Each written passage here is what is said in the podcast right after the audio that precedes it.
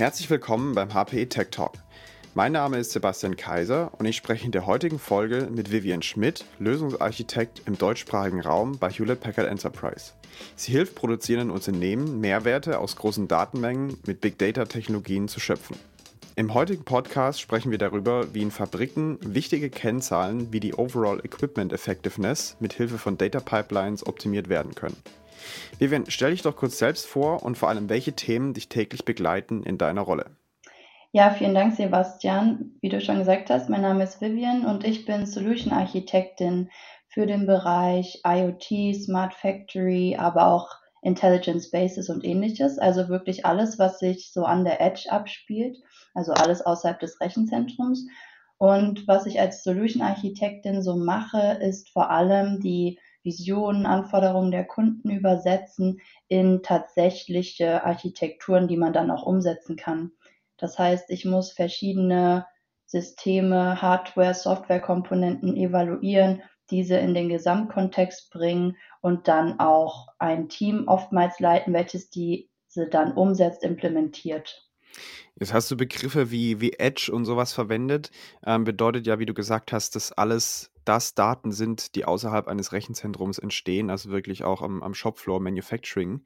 Ähm, und jetzt entstehen da ja ganz viele Datenmengen, also Big Data, wie man so schön sagt. Was genau bedeutet es denn, Big Data in einem Manufacturing-Kontext zu haben und was vielleicht auch die Implikationen ähm, für ja, Manufacturing-Unternehmen sind?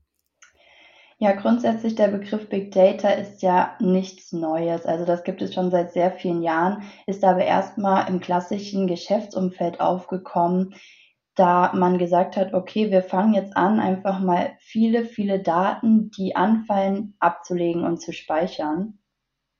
Und da möchten wir später neue Erkenntnisse rausziehen. Jetzt im Manufacturing-Kontext ist es so, dass die klassischen Produktionsdaten bisher immer auch im klassischen Produktionsbereich einfach verarbeitet worden sind. Das heißt, die neuen Analytics-Tools oder KI, künstliche Intelligenz, Anwendungen und ähnliches hatten bisher noch gar keinen Zugriff auf diese vielen Datenquellen, die im Produktionsumfeld bestehen. Und im Big Data-Bereich, wenn man das jetzt so im Smart Factoring-Kontext mal betrachtet, ist es so, dass man versucht, diese Datenquellen, Maschinen, Produktionsanlagen und ähnliches anzuzapfen, um endlich an diese wertvollen Daten der Produktionsprozesse zu gelangen. Das können Daten wie zum Beispiel Temperatur, Geschwindigkeit des Bandes, Druck, Motoren, Geräusche und ähnliches sein, um diese dann im Nachgang auszuwerten und zu schauen, ob man bestimmte Produktionsprozesse beispielsweise auch verbessern kann, optimieren, ob man auch die Qualität des Produktes dadurch beeinflussen kann, weil man einfach viel mehr Einblick in die Daten bekommt. Jetzt hast du ja so Themen angesprochen, ähm, dass ganz viele Daten erfasst werden, die Rückschlüsse geben können auf Maschinen und deren Zustand. Und wenn man dann weiterdenkt, vor allem auch sowas wie vorausschauende Wartung, also Predictive Maintenance. Ist es was, was aktuell Kunden nur einzeln verproben, also äh, nicht wirklich jetzt komplett so gesamtgenerisch für ihre Smart Factory äh, da umsetzen? Sind sie jetzt eher an einer ähm, ja, Produktionslinie interessiert, um die irgendwie zu optimieren? Ähm, oder wo steht da der Markt heute? Vielleicht gibst du da mal kurz eine Einschätzung. Ja, grundsätzlich, wenn man sich verschiedene Studien und ähnliches anschaut, wird schon sehr viel auf Predictive Maintenance sich fokussiert. Man muss aber dazu sagen, dass sobald ich Prediction, also eine Vorhersage treffen möchte, brauche ich ja erstmal Daten, die mir Einblick in diese Maschine gewähren, in die Prozesse.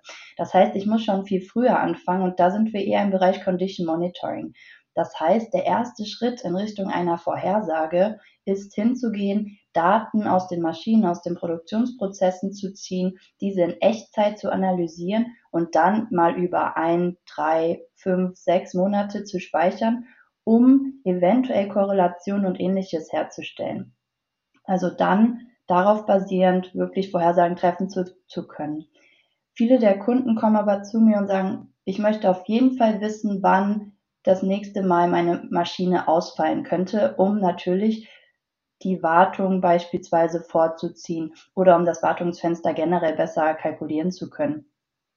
Doch auch dann gehe ich meist noch mal einen Schritt zurück und sage, Das können wir gerne langfristig umsetzen. Wir müssen jedoch die Basis schaffen.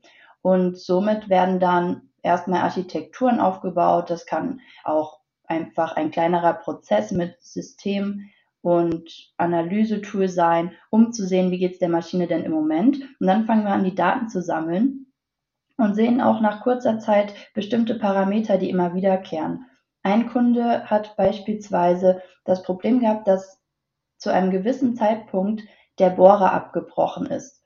Und sobald der Bohrer gebrochen ist, ist es natürlich zu spät, eine Wartung vorzunehmen. Und nachdem wir die Daten für drei Monate analysiert haben, konnten wir sehen, okay, immer eine halbe Stunde bevor der Bohrer bricht, steigt die Temperatur rapide. Und somit konnte man einen ja, Alarm integrieren, der den Werker oder auch Techniker, der gerade an der Maschine arbeitet, immer darauf hingewiesen hat, Achtung, die Temperatur ist quasi am Höhepunkt. Wir müssen eine Wartung einlegen, damit der Bohrer nicht mehr brechen kann. Klingt nach einem extrem spannenden Case. Ähm, das sind auch Lösungen, glaube ich, die ziemlich viele ja, Ausfälle und Ausschüsse vermeiden können. Ähm, und vor allem, wenn man jetzt dran denkt, so eine Lösung auch zu skalieren, also wirklich über Werke hinweg, nicht nur eins, sondern viele weltweit, ähm, braucht es eben diese Architektur auch drunter, wie du angesprochen hast. Ähm, jetzt ist da ja eine ganze Menge an Daten, die da von A nach B geschoben werden können. Man spricht da oftmals ja auch von dem Begriff Data Pipelining, also vielleicht wie eine Ölpipeline, nur eben für Daten. Aber was genau versteht man unter dem Begriff? Ganz genau, Sebastian. Also Data Pipeline, das ist wirklich einer der Kernbegriffe, wenn man sich die ganze Architekturthematik anschaut. Das Ziel ist wirklich zu definieren, wo kommen die Daten her? Also was ist der Anfang meiner Daten? Was definiere ich als Edge? Was sind das für Systeme, Maschinen und ähnliches? Und wo sollen sie hin?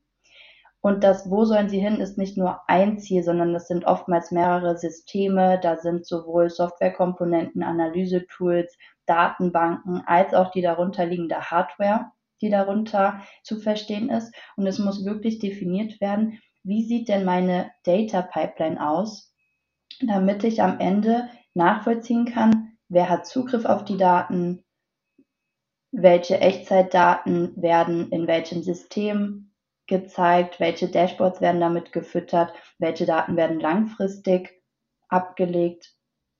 Und wenn ich das nicht machen würde, also wenn ich mir nicht im Klaren bin, wie sieht der Datenfluss durch mein Unternehmen aus, dann haben wir sehr schnell eine verzwickte, verworrene Architektur erstellt, weil die Systeme Kreuzkonnektierung haben. Das heißt, System A spricht mit Z und Z mit C und System D mit E und F.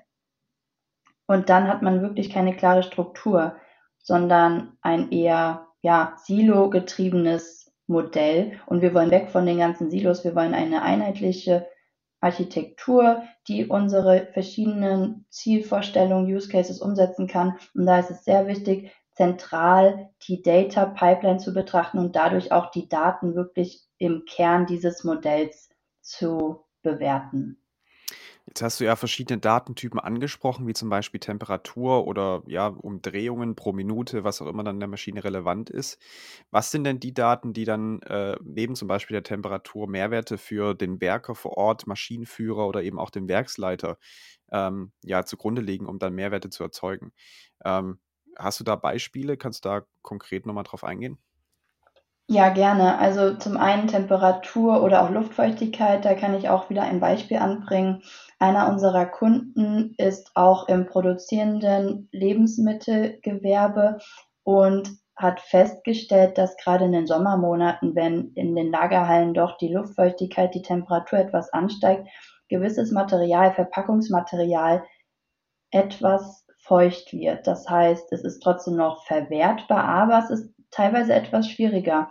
Und das merken gewisse Personen manuell, weil noch keine Sensoren oder ähnliches angebracht worden sind. Und das beeinflusst natürlich den Produktionsprozess, weil die vielleicht dann in der Produktionskette wieder heruntergekühlt werden müssen oder ähnliches.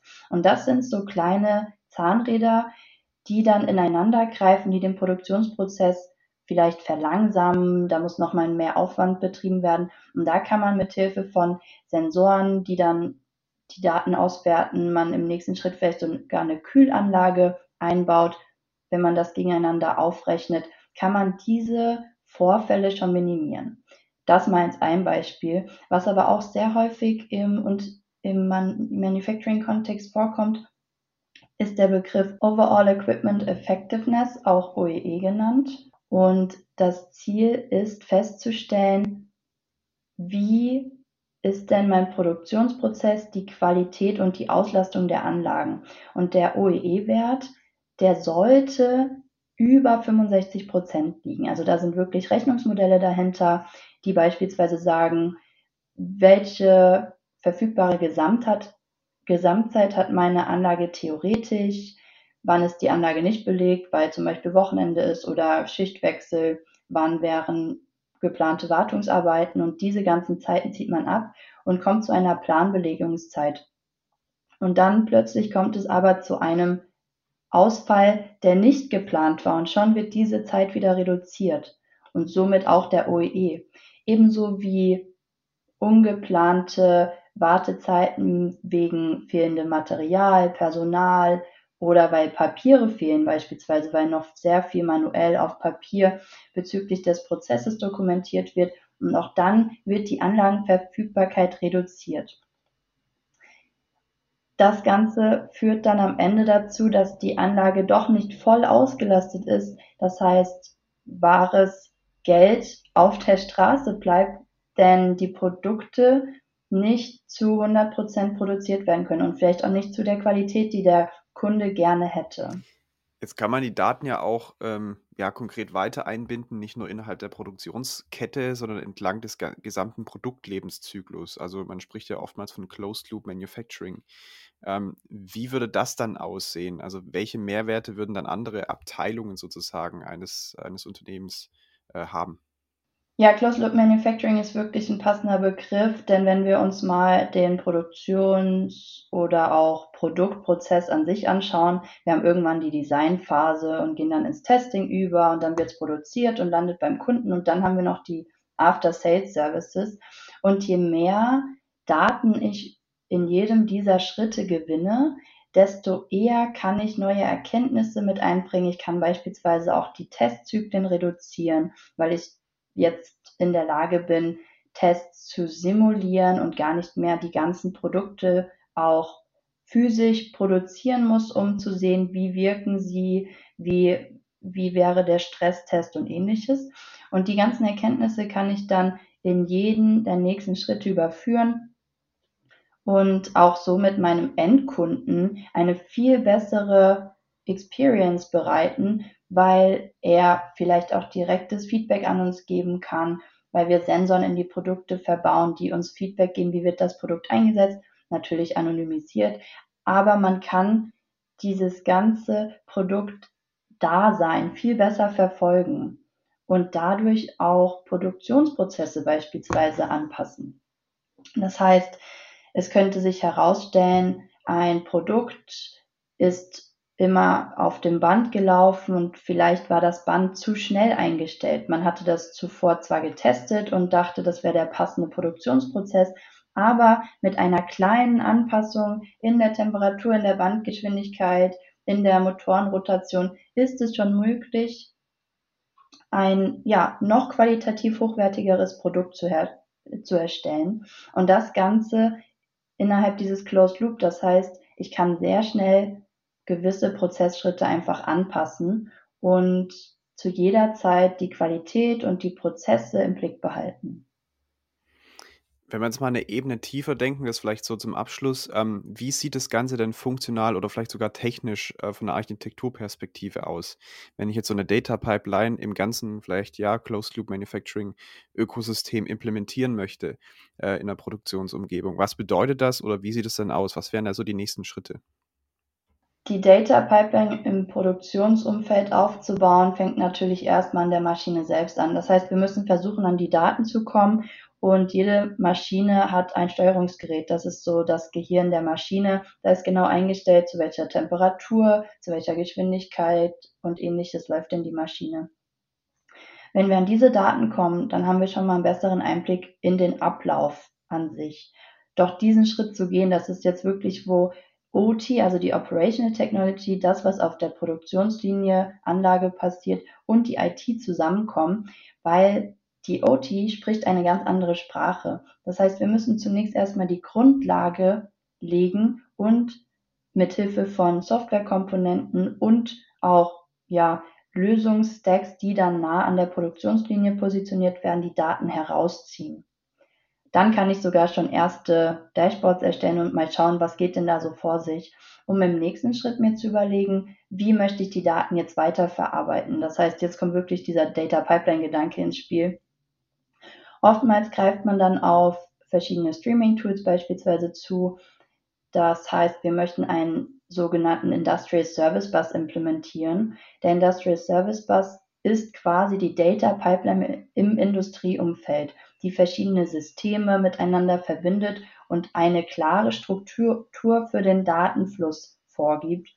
Das könnte zum Beispiel ein Kafka sein oder ein MQTT Broker.